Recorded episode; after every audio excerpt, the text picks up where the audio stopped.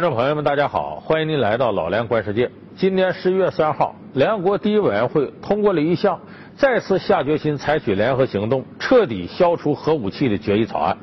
那么投票结果呢？是一百五十六票赞成，三票反对，十七票弃权。那么中国呢？是三票反对票当中的一票。可能有的观众朋友感觉有点困惑。说中国不是一直坚持消除核武器的这个立场吗？为什么这次投票要投反对票呢？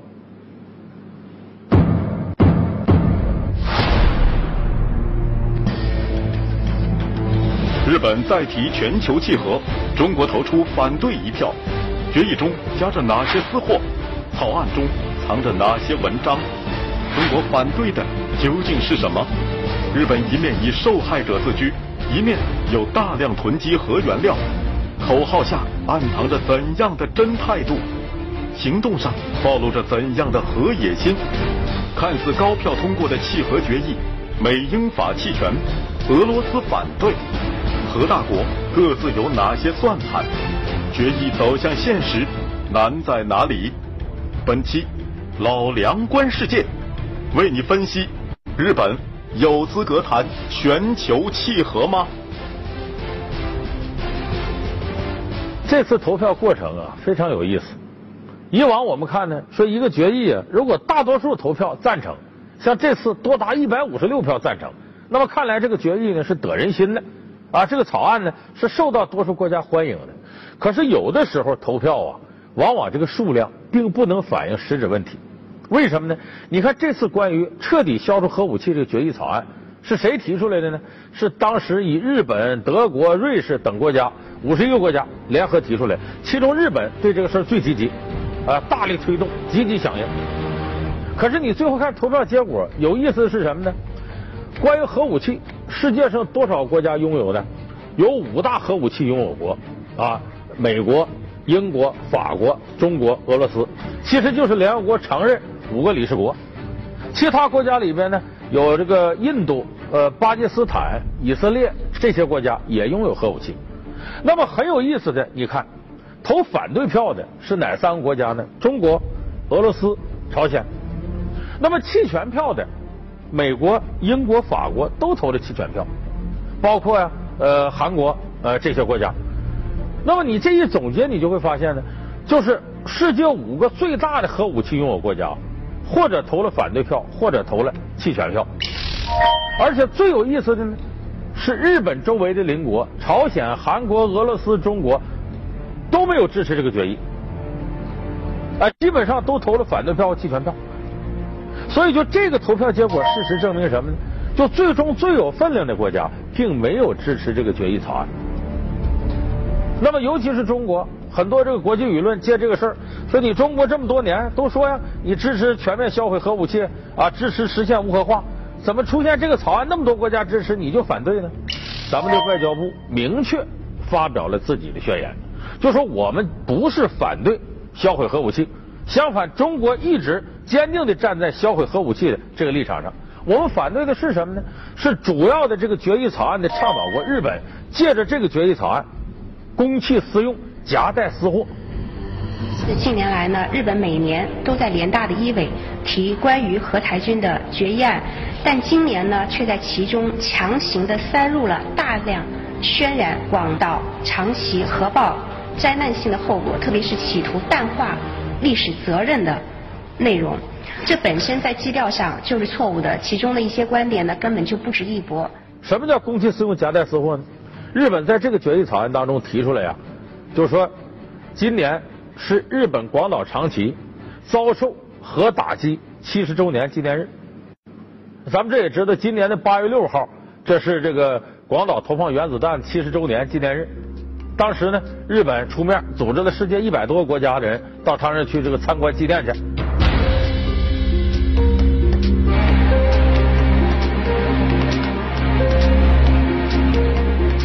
因为日本是现在为止世界上唯一一个受过核武器打击的国家，所以日本在这个草案里提出呢，啊，这个我们这个今年是纪念七十周年，呃，希望各国的政要和青年人都到那儿去看看去，啊，感受一下。中国反对这个，有人说这有什么可反对的呢？这个不一样在哪儿呢？日本他只提出来自己的广岛、长崎被核武器打击了，他就没有明确的提出来他为什么遭受核武器打击。他只谈到自己本土被核武器打击之后死了几十万人，如何如何的惨状。那么，日本二战当中法西斯军国主义发动战争给世界带来的危害呢？起码中国在抗日战争当中三千五百万同胞没了性命，这笔账该算到哪儿呢？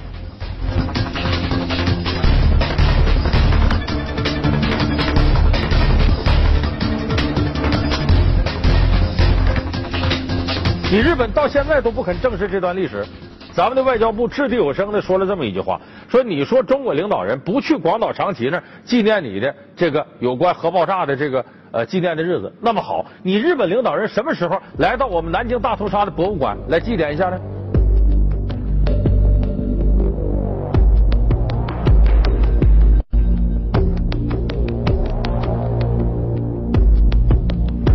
你连中国的南京大屠杀这个历史基本史实，可以说。证据确凿的史实，你都不肯给予全面承认，你何谈你广岛、长期的原子弹爆炸的纪念呢？咱们也知道，前不久呢，联合国教科文组织呢，把南京大屠杀呢当做这个呃人类记忆的遗产。这个事情通过之后呢，日本国内很多人反对，甚至威胁呢不给联合国教科文组织交会费了。就说你作为这样一个国家，你只谈你自己是受害者，你丝毫不谈你是加害者。你不肯正视自己的历史，你怎么能做一个负责任的大国呢？所以中国是从这个立场上拒绝日本采用这种公器私用、夹带私货的方式，啊，采用自己是受害者这种可怜巴巴的形象来获取其他人同情，而丝毫不谈自己是加害者这样一个铁的事实。中国裁军大使傅聪在解释中国的投票立场时表示：“不可否认，广岛、长崎核爆炸是历史悲剧。我们对广岛、长崎人民遭受的苦难深表同情，但我们认为，在相关决议中孤立地突出这段历史是很不合适的。中国一贯主张全面禁止和彻底销毁核武器，理解一些国家的人道主义关切。”但是，我们不希望这个问题被个别国家利用，成为其片面解读和歪曲历史的工具。傅聪大使在发言中强调：一，必须厘清因果关系。广岛、长崎的惨剧是日本对外发动侵略战争的直接结果，不能混淆加害者与受害者。二，不能断章取义，历史是不可分割的整体。那些日本生化武器的受害者，他们遭受的苦难绝不亚于核爆炸受害者。三，不能选择性失忆。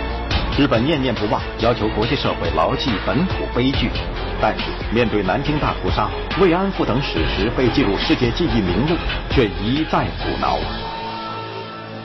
中国是坚决反对日本做这样的事情。我认为这个立场，我们表态是非常坚决的，是非常得当的。日本人不肯在这个问题上给予清醒的认识，这是不对的。就说为什么美国？要在广岛投放原子弹，将民间和平纪念政治化，在国际社会扮演受害者，真能淡化加害者的身份吗？日本的角色扮演能得逞吗？两颗原子弹的落下，广岛、长崎的悲剧，真正的罪魁祸首到底是谁？历史的因果关系怎样理清？老梁观世界，日本有资格谈全球契合吗？正在播出。就说为什么美国要在广岛投放原子弹？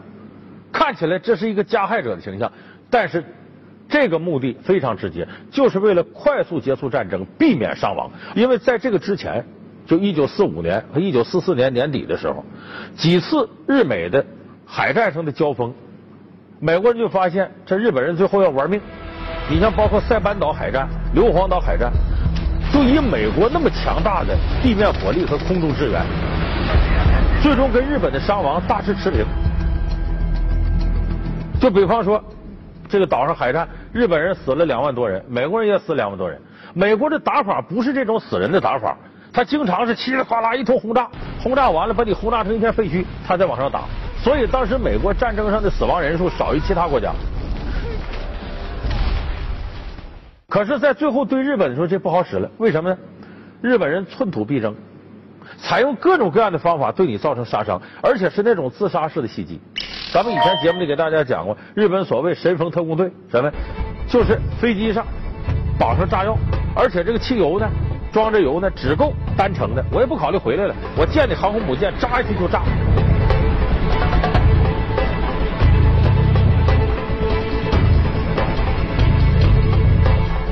我用一个飞行员性命，再加上一个飞机，再加上多少公斤炸药，我把你航空母舰给炸沉了。就这种自杀式袭击的方式，玩命，这个美国人有点受不了。而且美国这个时候呢，基本稳操胜券了。在稳操胜券情况下，伤亡这么大，这是美国军队、美国人绝对不愿意看到的。而且与此同时呢，来自日本本土的消息也不断强化这种意识。就是这个时候呢，日本的军国主义分子一看呢，眼看外边都守不住了，盟军就要攻到日本本土了，这四个岛子来了。日本国内呢，军国主义采用一种负隅顽抗的方式，在一九四五年六月二十三号时候呢，甚至通过了一个叫义勇兵役法，是规定呢，男的十五岁到六十岁的，女的十七岁到四十五岁的，一律出来当兵了。如果没有武器不要紧，六十年前的那甲午海战的武器都可以拿出来使，然后鼓励大家用菜刀啊、镰刀啊、什么各种竹弩弓箭，把这都拿出来了。意思是在这四个岛子上负隅顽抗，坚决和盟军顽抗到底。甚至日本的这个军国主义的科研所呢，定了什么战术呢？如果美国要登陆的话，那就在日本沿岸这撒放鼠疫这个杆菌，就说白了瘟疫的细菌。然后日本人也死了，我把你美国兵也弄死。We were so angry at the Japanese. They had started the war. They had fought furiously and brutally. They had slaughtered civilians. We had, by that time, totally destroyed their air force. We had totally destroyed their navy. And yet they didn't surrender. 你想这样的惨绝人寰的事儿， 这也就是法西斯能干得出来。而且日本军国主义切实在执行这些东西，所以当时美国，他制定这个计划呢，原本是呢，一九四五年十一月份啊登陆九州岛，然后在一九四六年五月一号之前呢，要攻克东京，是按照这个方式来的，就效仿在欧洲战场上最后攻克柏林，从诺曼底登陆到攻克柏林这个过程。可是呢，美国这个军队一划算呢。就说按照日本现在这种负隅顽抗的方式，你即使完成这个过程，恐怕美国的军人最少也得死亡几十万。所以当时在这种情况下一看，如果不采用快速解决战争的方式，日本军国主义再负隅顽抗，顶到最后，那可以说这个过程玉石俱焚。而且日本军国主义管这个计划叫什么？叫一亿玉碎计划，这宁为玉碎不为瓦全。我一亿人，我宁可牺牲了，这多可怕！这个。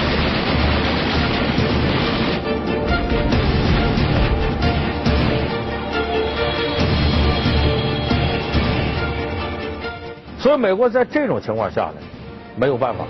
如果不用原子弹这种大规模的杀伤武器，不用核武器的话，日本疯狂的军国主义不会罢手的。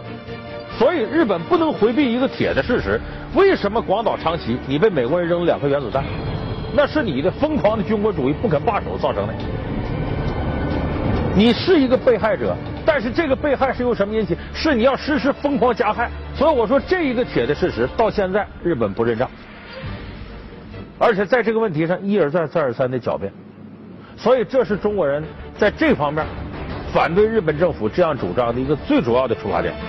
不制造、不拥有、不运进核武器，日本曾经的无核国际承诺今何在？在国内囤积大量核原料，在立法上也小动作不断。日本的核野心让邻国如何安心？日本的核口号让世界如何相信？老梁观世界，日本有资格谈全球契合吗？正在播出。另外一个，我们再看日本有没有资格提出啊全球无核？我们要倡导啊不要这个搞核武器，把核武器都销毁。日本也经常以呢这个核武器国家和非武器核国家之间的桥梁，以这个面目自居。说日本有没有资格？来做这样的事呢？你再看他这些年的作为，你就知道，日本政府很多时候他底下有他的算盘。很早的时候呢，日本提出过核武器三原则，那是一九六七年前后呢，当时日本的首相佐藤这个佐藤呢，和这个现在安倍晋三的呃首相的呃外公，就他姥爷岸信介，他们是兄弟。他当时提出呢，日本核武器的三原则叫无核三原则。无核三原则啥？叫不拥有、不制造、呃不运进。就说我呢不拥有核武器，我日本呢不制造核武器，我也不往进运核武器，这叫无核三原则。他在一九七一年的这个佐藤首相呢，因为这个无核三原则还获得了诺贝尔和平奖。可是这个呢，并不是日本政府意见的主流。随着时间往前推展，日本呢，呃，在战后这种经济过程当中复苏过来以后，日本一点点这种野心显露出来。你看，在这个冷战时期呢，美国曾经把三百公斤呃制造核武器有关的原料给了日本，说是借给他研发使用，但是到后来他就不还了。日本政府也没说明他拿这玩意干啥了。那么日本在很长的时间里面没有将其存储的武器级核材料归还给有关国家，这引发了国际社会的关切。中方对此自然也是非常关切的。我们希望日方就此要做出说明。我们也敦促日本以对国际安全负责任的态度，切实的遵守核不扩散的义务。日本也很难说清楚，你攒这么些玩意儿要干嘛？对外都说我要研究啊，什么核的合理利用啊，可是这个已经超出那利用范围了。就在这点上，日本是很难向国际社会说清楚，它存这么些这东西干啥。而且更重要的是，日本和其他国家不一样，它的科技力量、经济力量很强大。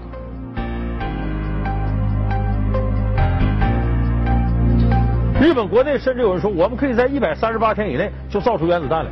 就说日本想要造出核武器来，可以说很容易，并不为难，甚至很短时间之内就会成为美国和俄罗斯之后的第三个核大国。所以在这种情况下，世界范围之内对日本那是不得不防。何况日本这些年，你看他这个又是这个又呃什么安保安保法修订啊，又是自卫权解禁呐。等等等等，尤其是在亚洲范围之内，不承认过去侵略的历史，你这让你的邻国怎么能够放心？让世界人民怎么能够放心？说你是坚决呃不发展核武器，如何如何的？就是你这些所作所为，跟你最终口头上叫嚣的东西不完全一致。那么你这样的做派，人家当然就没有理由相信你能够持这种立场。你说你不拥有核武器，而且挺要命的是呢，两千零六年呢，日本的读卖新闻呢做了这个市场调查。发现呢，百分之八十的日本人不支持日本研发核武器。可是到了二零一五年再做调查，有将近百分之九十的日本人支持日本拥有核武器。就是甭管你是出于什么样的用意，你是感到恐惧啊，或者自己的权益，但是你这样高的民意支持，它一定会对日本政府的所作所为产生影响。所以在世界范围之内，大家对日本这个国家，包括欧美很多国家，都是对他持有戒心的。所以，中国作为日本的近邻，还有历史的问题，他不肯正式面对。那么，中国当然有理由发出维护自己利益的正义声音。所以，中国在这个问题上投了反对票，在一定程度表明了我们鲜明的政治立场。那么，很有意思的是呢，美国，它是日本的核保护国。美国以往呢，在日本提出这个草案的时候，都是支持的。像两千零九年以后，日本一提这个决议草案，美国都是赞同的。可是这次呢，美国投了弃权票，很多人觉得奇怪，连日本人都奇怪。哎呦，美国怎么不支持我们了？怎么如何？为什么呢？全球契合草案高票通过，但细看结果却另有玄机。美国弃权，昔日盟友为何暗生分歧？俄罗斯反对，强硬背后又在担心什么？二战遗留的老问题，全球核武的新格局，弃核之路。究竟难在哪里？老梁观世界，日本有资格谈全球契合吗？稍后继续。明年二零一六年 G 七的峰会在日本召开，日本就把这地点要定到广岛，美国是坚决反对。为什么呢？这些年在广岛举行纪念活动，美国领导人从来没参加过。啊，无论总统还是国务卿没去过，为啥呢？这个事儿让美国两面为难。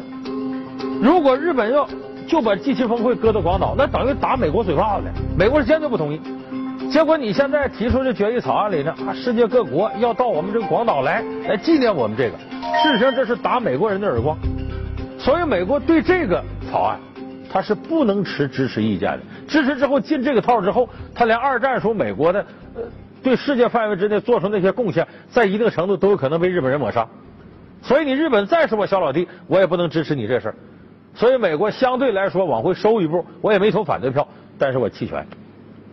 这就直接说明日本假借着这次决议草案里边塞很多私货，连他的盟友都对他来气了。哎，我弃权。另外，你跟他们一比，都是个头小的。那么俄罗斯呢？而且在世界范围之内拥有摧毁美国本土的核武器力量的，就俄罗斯拥有。所以美国也充分重视他。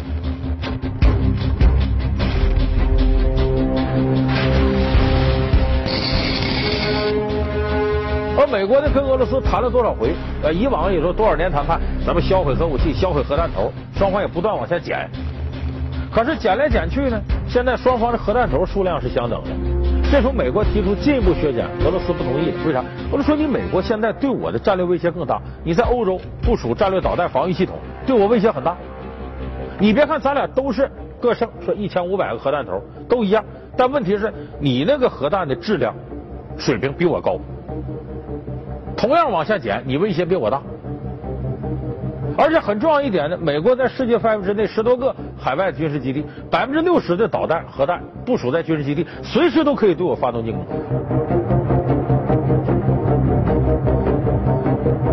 而俄罗斯呢，没有那么强大的海外军事基地，它拥有这些核弹头，只是在国内或者离国家很近的地方。也就是说，同样讲威胁，俄罗斯对美国的威胁远不如美国对俄罗斯威胁。所以，俄罗斯普京就认为，你如果要是削减核武器，咱们得从这质量上考虑，不能光从数量上，这个对我们是不公平的。所以，俄罗斯最近对外说，我们不仅不会销毁核武器，甚至在一定程度我们要扩大核武器规模，避免受到你美国的核讹诈。你比我强大，比我东西好使，你单纯说裁减数量，这对我是不公平的。所以俄罗斯在这个问题上立场特别鲜明，就像普京说的话：“如果要打架，决定动手，我就得先动手，我不给你任何幻想。”所以俄罗斯在这个问题立场上是非常强硬的。你日本提出来这个，马上否决你，不干。呃，我绝对不会同意这个草案。所以由此你就看出来，世界范围之内所谓销毁核武器，它是个长期艰巨的任务，它不那么简单。我有你没有，我对你可能就形成核威慑、核讹诈。而且双方都有的情况下，谁力量强谁力量弱？你看中国，为什么我们说我们国家一直是热爱和平呢？从六十年代我们开始核武器实验，到最后核武器研制成功，第一时间中国就对世界宣布，我们承诺绝不首先使用核武器，绝不对没有核武器的国家使用核武器。就到现在为止，中国也是这个立场，我们也绝对不可能违背世界和平的原则，我们得支持，最终目的是销毁核武器，而且我们。不先使用核武器，这就决定了我们没有必要跟你那些国家展开疯狂的军备竞赛。我们呢，埋起头来搞好自己经济，让老百姓日子过得好点。就这是我们非常聪明的，在韬光养晦，呃，这个韬略指导之下的一个战略政策。